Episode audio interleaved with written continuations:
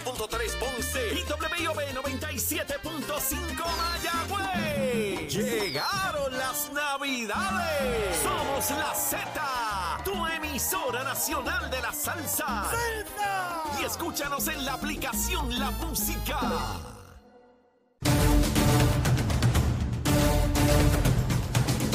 Comenzamos nuestra segunda hora aquí en Nación Z Nacional, mis amigos, quemando el cañaveral. No ha llegado Cristian, pero estoy seguro ya está cerquita por ahí. Vamos a los titulares con Emanuel Pacheco.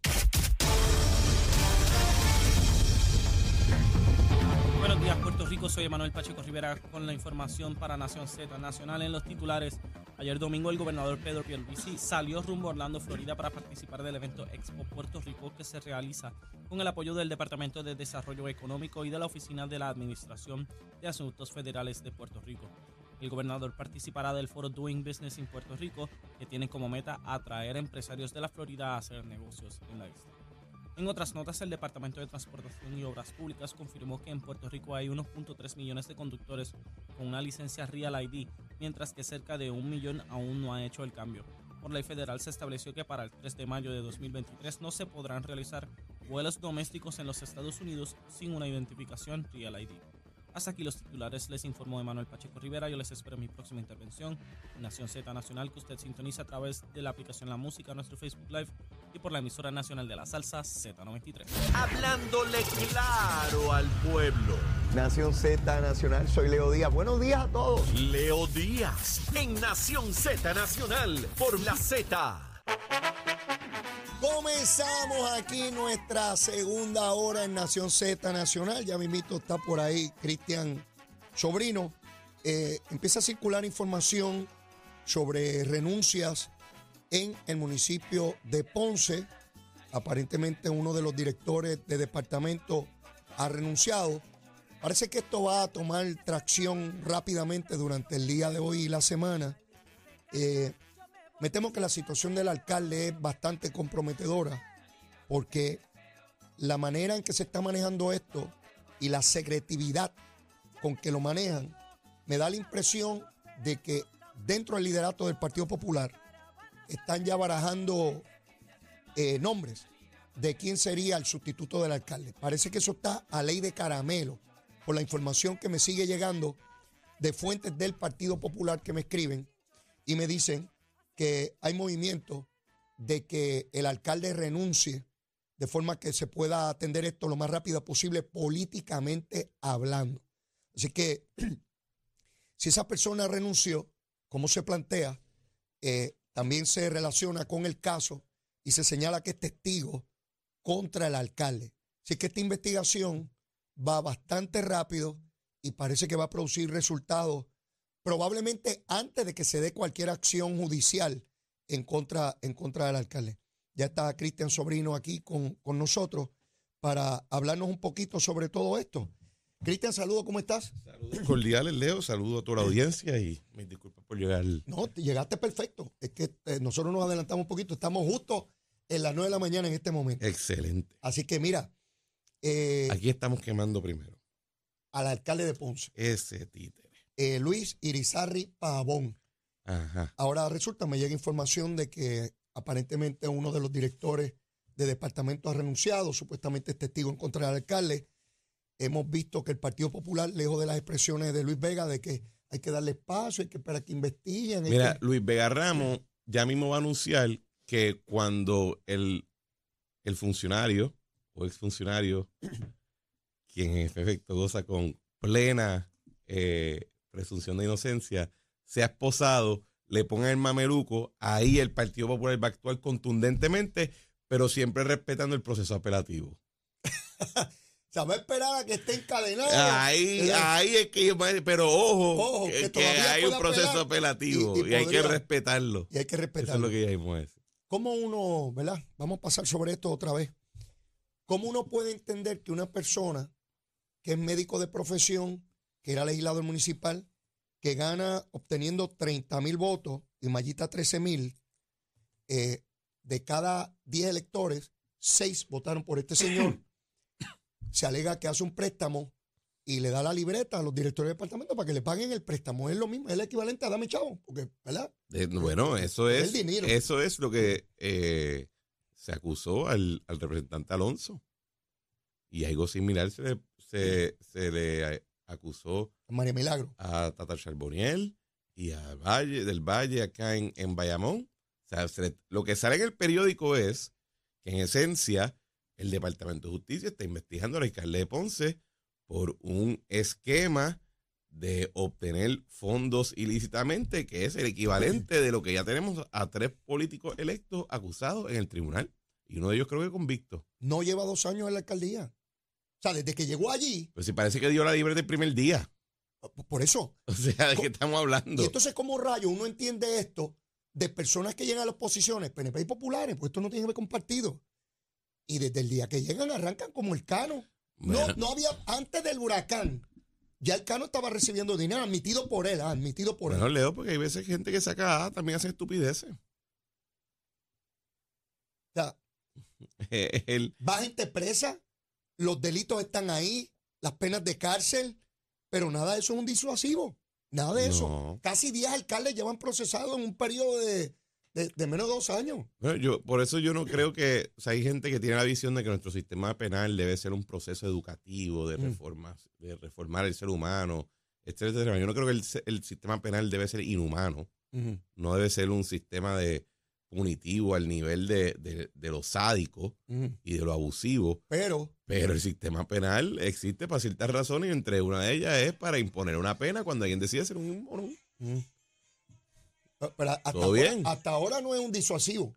Es que disuasivo no tiene, no es una cuestión de disuasivo. La gente puede ser bien inteligente y puede ser hasta incluso en muchos asuntos te siguen la ley y pide la letra, pero en otros temas, mi hermano, tienes que apagar el celular. Se le prende. Y en otros Me- temas, de momento, se dejan ir. Y en este tema, estos asuntos de política y de financiamiento, etcétera, uno también, oye, Leo, tú, tú has estado en esto mucho más que yo y tú sabes que hay algo. Vean acá, pero que hay tan importante la canción que hay que tocarla ahora. Se le prende, se le prende. se Que le activa solo, estás tocándolo con tu mano. Uno aquí tratando de hablarle al público y tú ahí tocando una, tri- una trulla.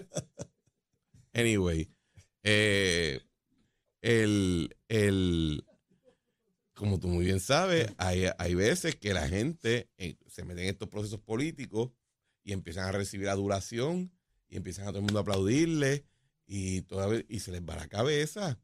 Se les va la cabeza y se creen que se merecen todo lo que la, to- toda idea que les entre en la cabeza piensan que es tremenda y que se lo merecen. Esto es un asunto que el alcalde podría despachar rápidamente si no fuera cierto, porque tú enseñas, este es mi préstamo, esta es mi cuenta bancaria, el dinero que entra a mi cuenta es este y sale a estos pagos. O sea, eso es de fácil corroboración, eso tú lo demuestras en una conferencia de prensa de los primeros tres Y minutos. te para, y, y no, y que te para- y que tú puedes entrar a la, a la página web y tú puedes imprimir tu, tu list, o sea, el, el- el historial de pago y todo, Ah, que lo puedes hacer, o sea, no hay nada que lo, que lo obstaculice. Ojo, ¿verdad? Ciertamente eh, lo que estamos recibiendo no es directamente el Departamento de Justicia, No, no. sabe, pero yo te puedo decir algo, en la medida que en efecto se están llegando información de que hay funcionarios que ya están renunciando Mm. que hay información de personas que están eh, participando ya como, como cooperadores de la investigación. El, y esto, ¿verdad? El, uno de los ex asesores de comunicaciones externos, eh, que es amigo mío y tiene un programa eh, muy exitoso en otra estación y en, y en, y un podcast, eh, Luis Herrero, se enteró el viernes y ya el sábado había renunciado. Antes que nadie se lo pidiera, él dijo, no, Ah, él, garete". él- él tenía contrato Él allí. renunció su contrato. Ah, O sea, no la- sabía todo el mundo cerca de esto, Ajá. Que está de alguna manera, que al segundo que se enteran, dicen, no, no, esto no es. Sí, claro, Y se quitan. seguro. Y, la pre- y, y Muy yo, bien, muy bien hecho Yo quedé bien sorprendido con la reacción tan pusilánime, tan poco testosterónica de Luis Vega Ramos, que es una persona que nunca ha tenido ningún miedo de gritarle perro muerto a nadie. Pero si hace tres semanas estaba pidiéndole al gobernador que declarara Y todos los contratos de los y, primos y toda y- la cosa. y de y de- momento, el segundo que tiene un alcalde que aparentemente está traga- entregando la libreta de préstamos, diciendo, mira, págamela. Eh, pues hay un proceso, todo el mundo tiene el derecho a defenderse. Eh, ese, no es el, ese no es el Luis Vega Ramos que yo vi cuando yo tenía que ir a la vista pública. Ese no es el Luis Vega Ramos que se ha hecho famoso en la prensa porque le suma un tiro a quien sea, si, le, le suma un tiro a su amigo si tiene que hacerlo. No, ahora hay que darle tiempo. Esto aquí es, hay una falta de liderato en ese partido y de convicción moral que yo, mira, mira que yo he dado mi teoría, que tú la has escuchado muchas veces, de que The Empire Strikes Back en el 2024 en términos del bipartidismo y que vamos a tener una elección bastante eh, eh, competitiva, pero entre el PNP y el Partido Popular. Los demás ah, se quedarán en, en- en la orillita. Pero no obstante mis mejores, lo- mis mejores predicciones, el Partido Popular está dedicado a hacerme ver mal. Mira cómo es. Es una cosa increíble. En este mismo fin de semana sale información que el alcalde de Calley, Rolando Ortiz, que lleva ya allí más de dos décadas, resulta que hay propiedades del municipio que son mejoradas con dinero público y luego Ajá. las compra. Mira qué va. Y yo, y yo me pregunto, pero, ¿y eso no es para que se caiga Puerto Rico para Pero, arriba? pero vamos a hablar claro también. O sea, todos nosotros que hemos estado un poquito de tiempo en esto, hemos escuchado los cuentos de cómo durante décadas el Partido Popular era un andamiaje de gobernanza en lo político y en lo gubernamental, pero era un andamiaje de inversión en lo privado. ¿Cuán- ¿Sabes cuántas familias de estas que andan por ahí frufru? Que se, pasan quejando que "Ay, el puertorriqueño no quiere trabajar. Y esa gente lo que eran unos guisadores glorificados, que su abuelo era un bambalán y ahora andan como si fueran el rey de Francia. No, eso es parte de eso. Yo creo que ahí hay unos issues culturales dentro de ese grupo que van a tener que eventualmente rendir cuenta. Yo espero que hoy el alcalde de Calley le explique al pueblo de Puerto Rico cuáles fueron las transacciones que lo llevaron a comprar y si fue un proceso competitivo y si las personas eh, sabían que estaban entregándole una propiedad al alcalde, porque una cosa es que tú digas, no, no, yo presenté una, una, una propuesta y fue a través de mi compañía que opera aparte de mí, así que no soy yo directamente. Otra que sea una compañía que la operas tú, que la corres tú y que todos los que estaban en la junta de licitación sabían que eras tú. La porque ahí hay otros 20 pesos también. La prudencia aconseja, la prudencia, la prudencia, que uno, siendo alcalde, no hace transacciones económicas con su propio municipio. La prudencia. Nada más que para que no se abra a la especulación ni al ataque político. Vamos. Eh, a menos que uno sea bien bruto, ¿verdad? Porque los hay también.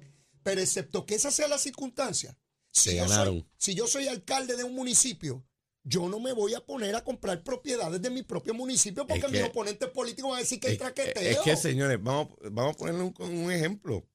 Yo cuando corría el BGF y lo estaba cerrando, nosotros vendimos, creo que fueron casi 40 millones de dólares en propiedades. Mm.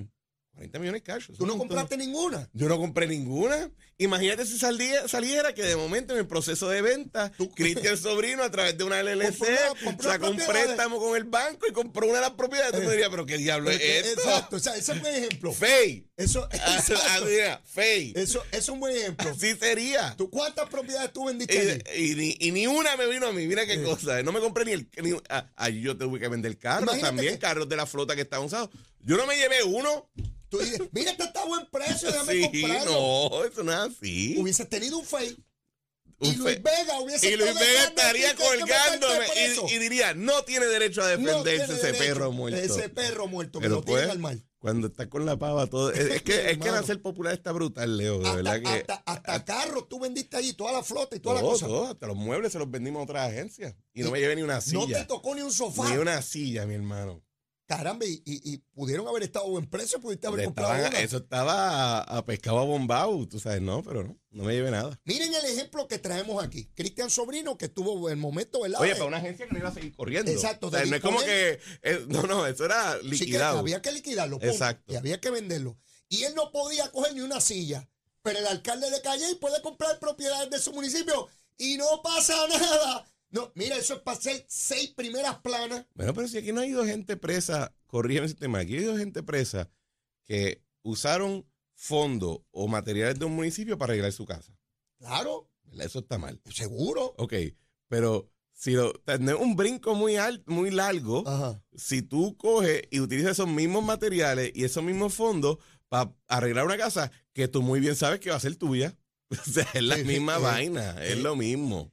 Eh, bueno, ya dejamos esos casos ahí. Tenemos Ponce, le damos seguimiento y a lo mejor cuando tú regreses el próximo lunes, a lo mejor tenemos alcaldes nuevos en esos dos lugares. Tú te ¿sabes? imaginas, A- a lo sería... mejor, para no hablar de Mayagüez. Eh, eh, la semana pasada te planteé que quería discutir contigo.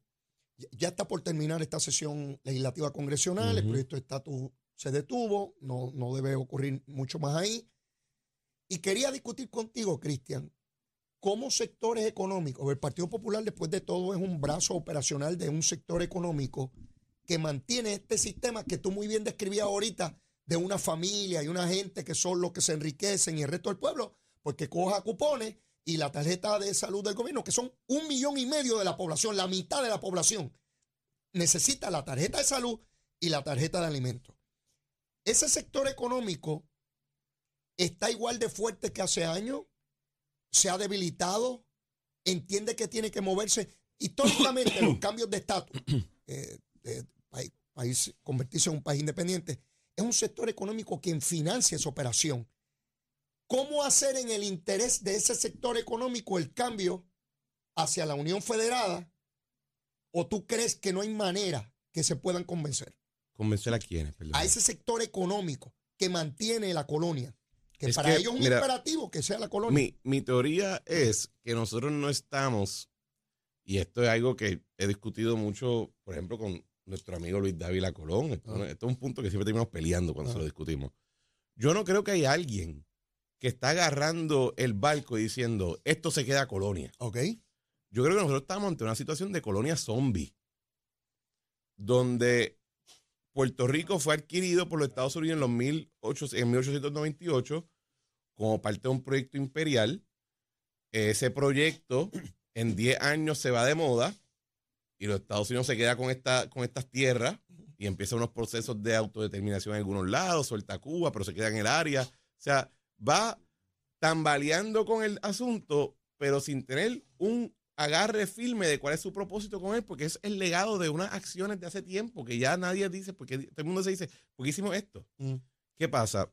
Poco a poco, en, el, en, los, en los 40 y en los 50, volvió a tener una relevancia el tema de Puerto Rico y las acciones de Estados Unidos hacia Puerto Rico estaban enmarcadas en las circunstancias de ese momento. Y por eso tiene una relevancia. Entonces, se nos dice, hagan una constitución, pero la cosa es que nuestra constitución es casi un calcado de la ley orgánica del 17. Mm. Eh, tengan un programa de industrialización, pero el segundo que fue eh, inconveniente para los intereses de globalización de la, de la metrópoli y de su clase económica, lo echaron a un lado. Y nosotros aquí todavía peleando pensando, pensando que fue eh, eh, Pedro Rosselló y Carlos Romero Barceló, cuando el que tumbó las 936 y todo ese programa es un caballero que se llama Robert Rage y todavía da clase en Stanford. Muy influyente. Eh, y todo ese andamiaje poco a poco se va desmantelando, esas ideas se van de moda, pero nosotros que nos quedamos aquí vi- seguimos viviendo bajo un andamiaje casi zombie que opera por su propia inercia sin ningún tipo de intelecto detrás de él. Por eso es que digo zombie, porque es un cuerpo muerto sin ningún intelecto. Mm. Eh, ¿qué- y así que tú me preguntas, ¿cómo tú convences a los que están agarrando la colonia la están manteniendo? Pues primero yo no creo que haya alguien agarrándola. Mm. Eh, pero yo sí creo que en Puerto Rico existe una clase económica, una élite económica que ciertamente es muy pobre y patética comparada a las de otros países o a los mismos Estados Unidos, que tiene que hasta cierto punto entender cómo es estar dentro de un andamiaje zombie como el que está, minimiza su propia capacidad de crecimiento. Y eso es un, eso es un business case, como le dicen en, la, en, la, en, la, en las escuelas de administración, bien difícil de hacer. ¿Por qué? Porque ahora mismo lo que, acá, lo que ha resultado de, de esta colonia zombie es un tipo de economía de extracción. ¿Cuáles son nuestras grandes industrias? Supermercados que venden a recipientes del pan. Aseguradoras que le dan cuidado médico a pacientes de Medicare y de Medicaid. Los hospitales y los proveedores que dan ese servicio y son reembolsados con fondos federales. Eh, si tú miras, todo nuestro andamiaje está construido para extraer los fondos federales que la colonia zombie trae.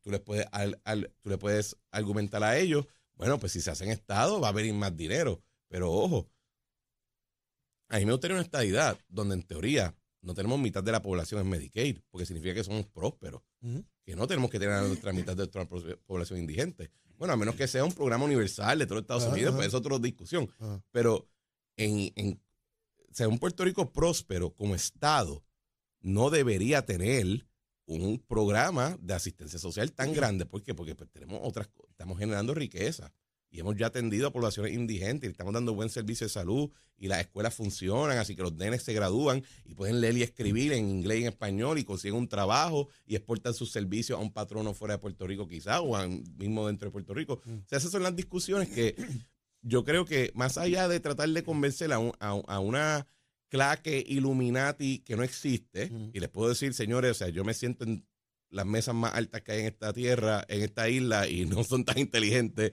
ni están tan dedicados a nada, excepto a, a cambiar su cheque.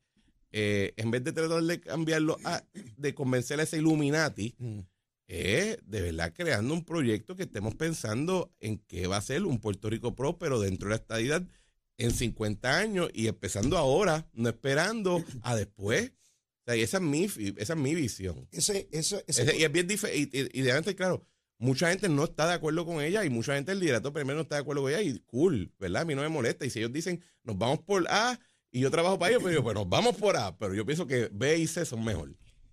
habla, hablas de un proyecto, de ese plan. eh, ¿qui- ¿Quién lo hace? ¿Cómo se hace? Los partidos políticos, yo, yo creo que a veces se le exige a los partidos más de lo que pueden dar. Sí, ese Porque los partidos son estructuras cuasi militares para ganar elecciones. Así es. O sea, esta cosa de que van a tener allí a grandes científicos No, creando eso no una es bomba así. nuclear, eso, eso es un disparate. un partido, su único rol es asegurarse que las personas que están en una papeleta bajo su insignia ganen. Exacto, eso Y se acabó el tema. Y tan pronto pasa la elección es preparar toda esa estructura Para la próxima vez. elección. Exacto. No es nada más. Me encanta como tú dices, es paramilitar. es Pues sí, es exactamente. paramilitar, son estructuras eh, cuasi militares. Sí, eso es exactamente como. Eh, y, y- y mueven los votos, llevan la gente, votan y, y ahí acabó mi función y es prepararme para la próxima o primaria, elección, lo que sea. Así que no son los partidos. El gobierno tiene otra función que es muy inmediata, sí. es muy, es muy de, de ahora, del problema que tengo hoy, de la calle que está, del dinero para el asfalto, del dinero para la salud, para la educación, para, para el terremoto, la cosa inmediata. ¿A quién le toca en los pueblos eh, tomar eso? ¿Cómo se hace? Eh, eh, es lo que yo bueno, quisiera. el, el- si tú ves, típicamente es una red de discusión que se crea entre tú tienes personas en sectores empresariales, en sectores políticos, en sectores académicos. Eh, tú tienes un grupo de gente que de momento empiezan a hablar en los mismos términos. ¿Alguna vez ha sucedido eso en Puerto Rico? Sí, en los 40. Si tú buscas, si tú lees periódicos de esa época, todo el mundo está hablando el mismo lenguaje de los diferentes partidos y la misma clase académica y la misma clase empre- empresarial, todos hablaban el mismo lenguaje y todos hablaban de los mismos términos. De hecho, en parte es el resultado de un consenso que se creó del nuevo trato bajo el presidente Roosevelt. El presidente Roosevelt era presidente de los Estados Unidos, pero tenía una oficina que se dedicaba a enviarle memorando a todos los estados explicándole las leyes que debían adoptar para poder, eh, enviándole leyes modelos. O sea, hay una razón por la cual la ley orgánica de la Autoridad de Energía Eléctrica es, en su inicio, era idéntica a la de el New York Power Authority. Hay una razón por la cual la Carta Orgánica del BGF en el 42 y el 48 es idéntica al Reconstruction Financing Corporation de, de- de Roosevelt, de, de- perdón, de, de la época de la depresión. O sea, no, no fue una cuestión de que simplemente eh, aquí hubo un fountainhead, que de momento salió la verdad como Atenas saliendo de la cabeza de Zeus. No, aquí se, nos enchufamos a un programa y eso ha ocurrido. Y en los 90, si tú escuchas a Pedro Rosselló, Pedro Rosselló era una figura un poquito eh, contracorriente en que tenía el programa neoliberal de Clinton, pero lo, usa- lo mezclaba con una retórica que era más como de Rush Limbaugh. Era fogosa, era, era, era populista, pero su andamiaje político estaba enchufado a una, a una, a una corriente. Y nosotros, desde esa época, desde Pedro Rosselló para acá, nosotros nos desenchufamos del mundo. Nos desenchufamos del mundo y no estamos viendo, no estamos leyendo, no estamos escuchando, no estamos conversando con esas corrientes. Y por eso es que de momento cuando, de hecho, cuando tú ves qué pasa, que alguien trae una idea de afuera, como que se ve fuera de lugar, uno lo ve con Proyecto Dignidad a veces, o con Victoria Ciudadana, que salen con él y dice que de dónde diablo salió este payaso. Porque eh, se traen cosas que son totalmente, pero es porque traes una sola cosa, pero no estás dentro de un andamiaje. Y yo, eventualmente, Leo, yo creo que va a pasar nos guste o no, porque la población sigue bajando, Sí. los servicios van a tener que atenderse de una manera u otra y lo que tú evitas discutir hoy te va a romper la puerta y entrar a tu sala el día de mañana. A mí me, me gustaría ver esa convergencia que tú planteas, ya sea por, por, por necesidad o por conveniencia, no importa. Pero ese sector empresarial, empresarial, comercial, la academia, el sector político, que hubiesen debates y, y convergencia en ideas, pero yo, yo no veo eso aquí y parece como si no se pudiese hacer. Aquí yo, yo veo a Puerto Rico todo el tiempo en la inmediatez, en todos los sectores. Dime si está ocurriendo algo en la academia, en esa dirección, en alguna universidad. Bueno, yo, creo, yo creo que lo que pasa es que también uno tiene que pensar en, en- en- en épocas de tiempo. Ajá. Eh, si tú estás pensando en dos años, pues Leo va a estar bien defraudado. Pero si tú estás pensando en 10, 15, esas conversaciones se están dando. Claro que sí. O sea, ¿ustedes se creen que Luma fue el resultado de, de un año? O sea, el, privatizar la energía eléctrica fue el resultado de un año de trabajo. No, eso No. fue un, un periodo de tiempo. Yo les puedo decir que muchas de las cosas que yo trabajé Ajá. cuando yo estuve en el gobierno, yo estaba pensando en ella a los 23 años. Y en mi trabajo las traía y las iba refinando y todo. Y cuando pues Ricardo me da la oportunidad, y se dieron en un cantazo, pero te llevaban 10 años preparándose. Y eso puede ocurrir. Lo que pasa es que creo que, que hay un grupo, y, y- y esto es lo otro. Ojo con lo que tú le pidas a la clase empresarial. Ujú. La clase empresarial nos vende productos. Ellos no están aquí para salvar el mundo. Y, y O sea, es como exigirle a los partidos políticos que. es como decirle a los partidos que piensen empresarialmente. Tú sabes, es como que medio ridículo. Otra Eh, vez, otra vez me desenfoco. Exacto. Pidiéndole a alguien que dé Eh, lo que no puede dar. y en y algunas partes, para llevar a cabo esos cambios, uno tiene que ser un poquito, tener la convicción moral de decir, mira, es que no hay, hay algunas cosas en donde no puede haber espacio para negociación. Por ejemplo, nosotros vamos a continuar teniendo un problema en la medida que queremos salir de la colonia, pero mantenemos su sistema contributivo. Pues no va a funcionar, porque el sistema contributivo de la colonia no te va a traer las no colonias, te va a mantener en la colonia. Yo no estoy hablando de los incentivos a las manufactureras, yo estoy hablando de mi, la- mi sistema Sí, el- el- contributivo el- individual, que el- me aplica a mí, El de cada uno el que de te aplica a ti, el que le aplica a cada persona que está Ah. escuchando este programa. Ah. Olvídense de las manufactureras, porque esas siempre se va a tratar diferente, se les trata diferente hoy en Estados Unidos. En todas partes del mundo. cuando tú, eres, regla. cuando tú eres un titán de la llanura, a ti se te trata como titán de la llanura. Ellos te hablan de nosotros. Eh, lo mismo con... co- Mira, esto es la Junta de Planificación, que salió un artículo ahora. Yo les puedo decir que nuestro sistema, y esto lo digo con conocimiento de causa, porque mi, mi negocio, ¿verdad? Donde yo trabajo y donde yo me gano la mayoría de mi dinero, opera en los 50 estados de la Unión. Yo les puedo asegurar con conocimiento de causa que la permisología nuestra, a nivel del pequeño y mediano empresario y del individuo, es radicalmente diferente a la de todos los otros 50 estados. Pues bien, si seguimos comportándonos como colonia, seguiremos siendo colonia. Porque te lo imponen en la programación de tu sistema. Eh, eh, que de, hecho tenemos en lista hablar de eso de los permisos. Hay un sinnúmero de cosas que yo, y yo y lo digo, esto es bien contracorriente dentro del partido y dentro del movimiento. A mí me dicen loco. Yo creo que el, el objetivo debería ser ir moviendo a que Puerto Rico opere en sus asuntos públicos y, Mm. y, y empresariales más similares a como opera un Estado. Y eventualmente, pues llega un momento que tú dices, mira, o sea, lo uni- ya estamos a tal punto que lo único que hacemos es perder. No estamos ni ganando un chavo aquí con esto. Ya. Y ahí tú puedes tener armas para convencer. Yo sé que eso trae un sinnúmero de otros retos políticos, claro, pero, todo trae un, un reto político, ¿verdad? Si fuera, na- nadie te, no hay ninguna idea que tú la anuncies y tú mismo dices, Exacto. Ninguna. el caballo se acabó No, no, no. 100% a favor. No importa lo que plantee, No mi pasa, hermano, ¿verdad? Al otro lado hay otra gente. Así que yo prefiero atreverme a dar idea y a tirarme por el, por el, por el risco, a ver si vuelo. O antes de que te caigas por el risco, vamos a la pausa y luego de la misma venimos rápido con tu recomendación de almuerzo. Llévatela, chero. Claro que sí. Buenos días, Puerto Rico. Soy Emanuel Pacheco Rivera con la información sobre el tránsito. Ya ha comenzado a reducir el tapón en la gran mayoría de las carreteras principales del área metropolitana. Sin embargo, se mantiene ligeramente congestionada la autopista José de Diego desde el área de Bucanan hasta el área de la salida hacia el Expreso Las Américas. Igualmente la carretera número 12 en el cruce de la Virgencita y en Candelaria en Toa Baja y más adelante entre Santa Rosa y Caparra.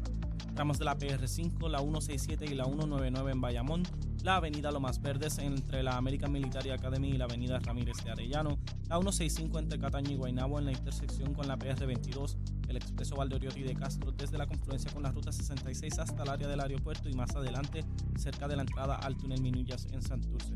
Y la avenida 65 Infantería en Carolina, el expreso de Trujillo en dirección a Río Piedras, la 176, 177 y 199 en Cupey, la autopista Luisa Ferré entre Montelledra y la zona del Centro Médico en Río Piedras. Ahora pasamos con el informe del tiempo. El Servicio Nacional de Meteorología pronostica para hoy aguaceros frecuentes a través del norte de Puerto Rico, lo cual ocasionará acumulación de agua en las carreteras. En el resto del territorio se espera una mezcla de sol y aguaceros pasajeros con impactos mínimos. Las temperaturas máximas durante el día rondarán en los medios 80 grados y las mínimas durante la noche alcanzarán los medios 50 grados en la zona montañosa. Los vientos estarán del norte entre 15 a 25 millas por hora con ráfagas más altas.